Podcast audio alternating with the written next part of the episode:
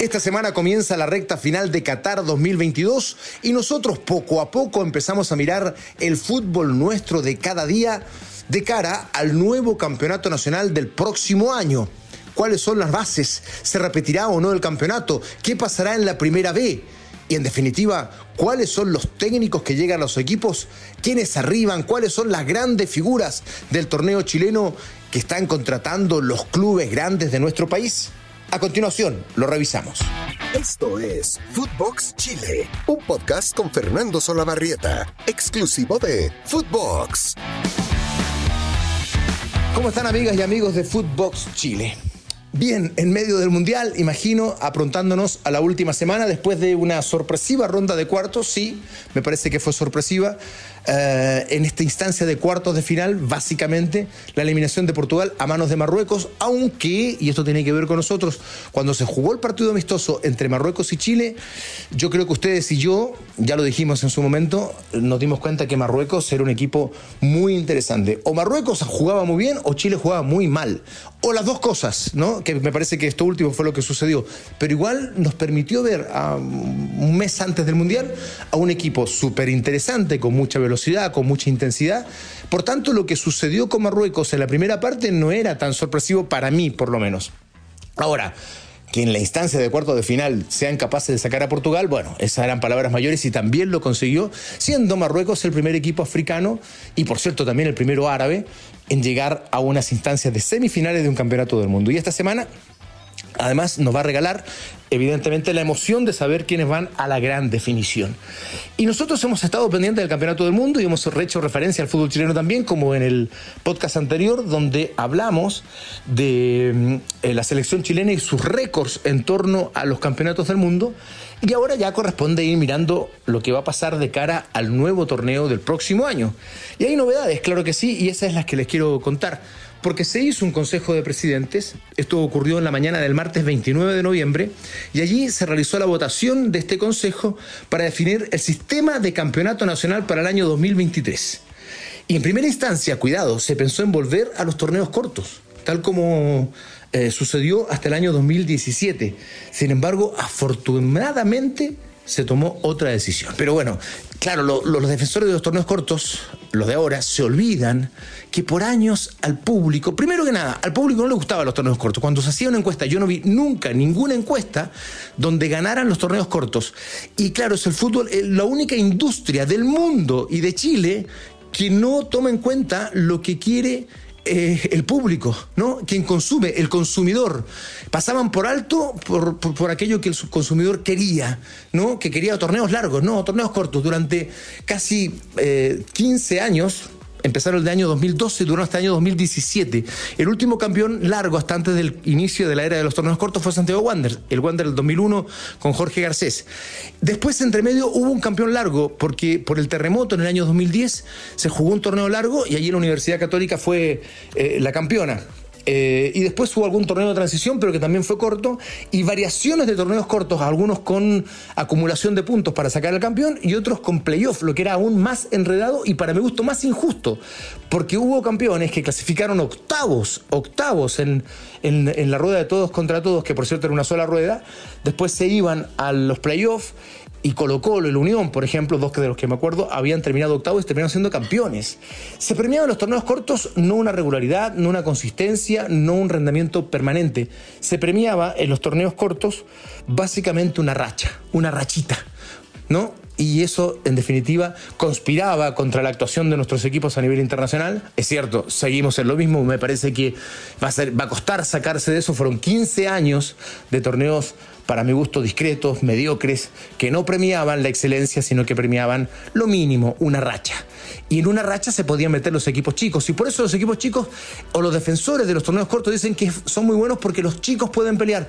Pero es bajar el nivel de competencia, no es que hacer que los chicos crezcan, que sería mi, mi deseo también. No, no, no, no. Es, es que en un torneo más mediocre más penca, perdónenme la expresión, puedan meterse los equipos chicos. Eso no es hacer crecer los equipos chicos, eso es engañarnos todos. Y a la larga, ¿qué sucedía? Se iba al concierto internacional y cada vez nos iba peor cada vez nos iba peor. Esa, es la realidad. Y también eh, habrá que decir que es mentira, mentira que los equipos chicos se favorecieron mucho durante la era de los torneos cortos. Porque si uno revisa la historia de los largos y de los torneos cortos, te vas a dar cuenta que los campeones fueron exactamente los mismos. Colo Colo, la U, Católica, Cobreloa, un par de veces la Unión Española. Y aparecieron uno que otro equipo mal llamado chicos, sí, aparecieron. Eh, perdóneme, no quiero tildar de chicos, pero menos populares, no sé, Huachipato, Cobresal, pero resulta que en la historia de los campeonatos largos también uno ve aparecer en la historia a varios equipos no tan populares ni tan grandes que fueron campeones. El propio Guachipato, San Felipe, Grincos de Temuco, eh, Audax, en fin, tanto, tanto. Por lo mismo digo, este, es mentira y es una falacia que los torneos cortos eh, ayudaban a los equipos chicos. Eso en realidad no fue así y al revés, perjudicó al fútbol chileno. Pero sigo con la historia. Lo cierto es que no prosperó, porque aunque en el primer conteo de votos se determinó un empate a 14. Pero más tarde, en la nueva elección, se decidió mantener el sistema de campeonatos largos. Afortunadamente, este será el sexto año consecutivo en el que se va a regir con este sistema. Católica campeón los primeros cuatro años, el tetracampeonato famoso de Católica, y el último monarca, Colo Colo. Eh, ahora, esto no fue lo único que se discutió en el Consejo. El límite del cupo de extranjero también estuvo en duda se buscaba modificar de cara a la próxima temporada el número máximo de extranjeros. Pasar de 5 a 7. De 5 a 7. Si hoy juegan en la mayoría de los equipos muchísimos extranjeros mediocres, verdaderos palitroques, verdaderos paquetes, perdónenme la expresión, eh, imagínense lo que sería aumentando a dos más. Esto no es bueno ni para los equipos, menos para el fútbol joven de nuestro país. Esto es simplemente negocio, negocio para los representantes de jugadores y como son muchos los que influyen en los clubes y varios de ellos tienen la propiedad de los clubes y por tanto son votos dentro del Consejo, era difícil revertir esto. Afortunadamente, eh, esto no sucedió y se quedó eh, con la cuota de cinco extranjeros por equipo, que ya es una barbaridad. Si fueran cinco buenos, yo estaría feliz.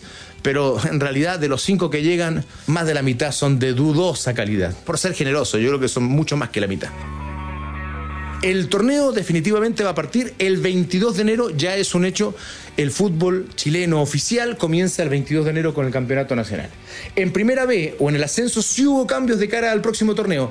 Lógicamente el campeón va a subir directamente, pero quien finalice en el segundo lugar, que antes esperaba al ganador de la liguilla y eso la verdad era algo injusto porque quedaban, sin fútbol. La mayoría de los bicampeones, de los, perdón, de los subcampeones no subieron a la primera división porque esta inactividad les hacía pagar alto precio.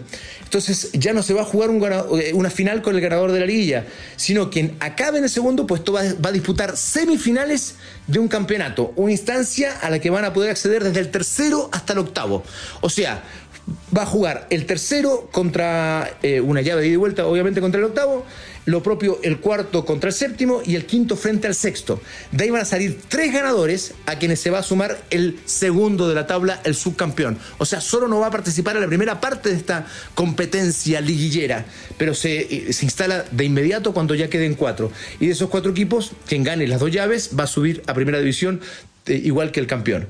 Y de esta forma se puede analizar el nuevo sistema de competición para la primera vez que preliminarmente va a arrancar el 12 o 19 de febrero. Esas son las fechas. Vamos ahora con los fichajes, con las novedades de los equipos. Vamos a partir haciendo una revisión con cada uno de los equipos. Algunos han contratado bastante, otros no tanto. La verdad, la mayoría se está armando recién. Audax Italiano, nuevo técnico, se fue después de una gran campaña JJ Rivera. Y traen a un desconocido técnico argentino llamado Manuel Alvarado eh, vamos a ver qué ocurre con este técnico que viene precisamente de un equipo que se llamaba Alvarado. ¿Será otro argentino que viene a hacer la práctica? Lo más probable.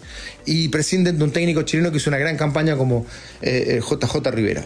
Llega Jorge Enríquez también. En Cobresal. Sigue, por supuesto, Gustavo Huerta, que ha hecho gran campaña hace ya cinco años.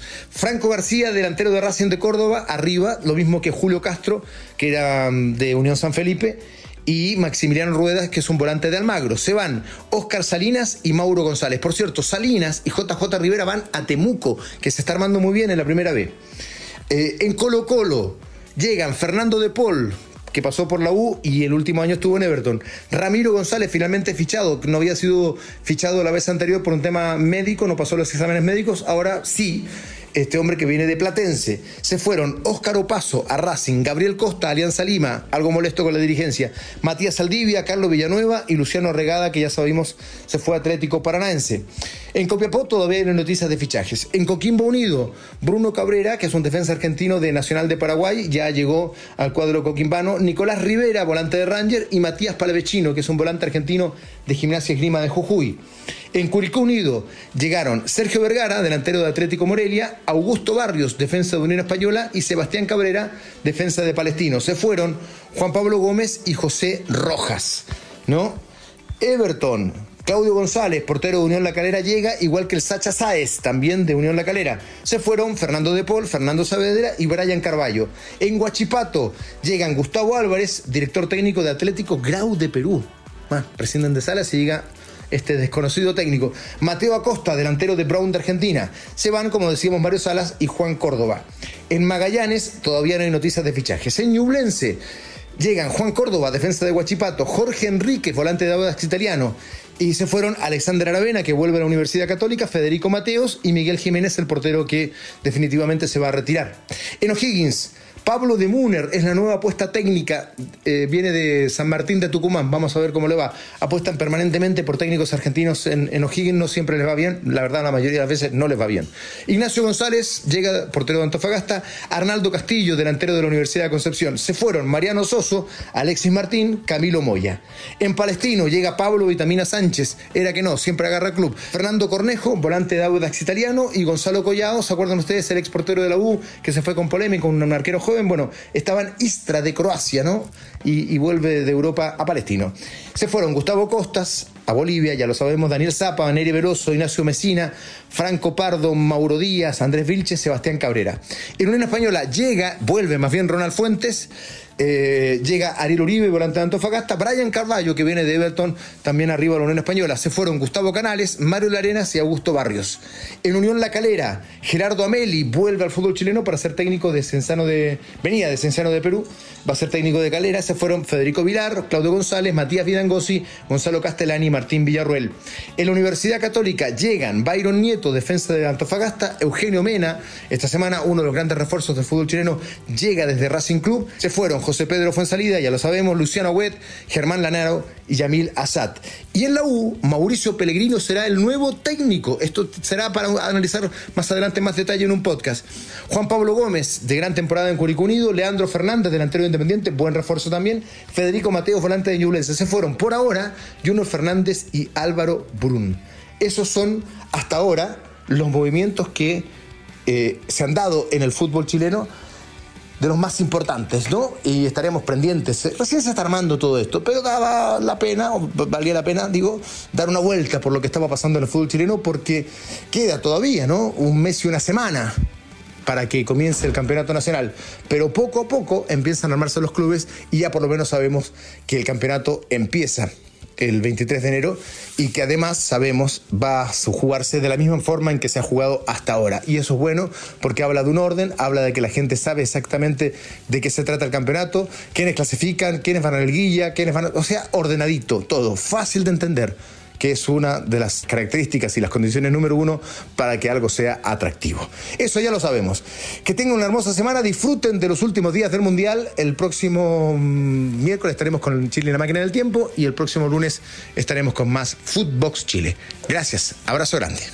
Esto fue Footbox Chile con Fernando Solabarrieta, podcast exclusivo de Footbox.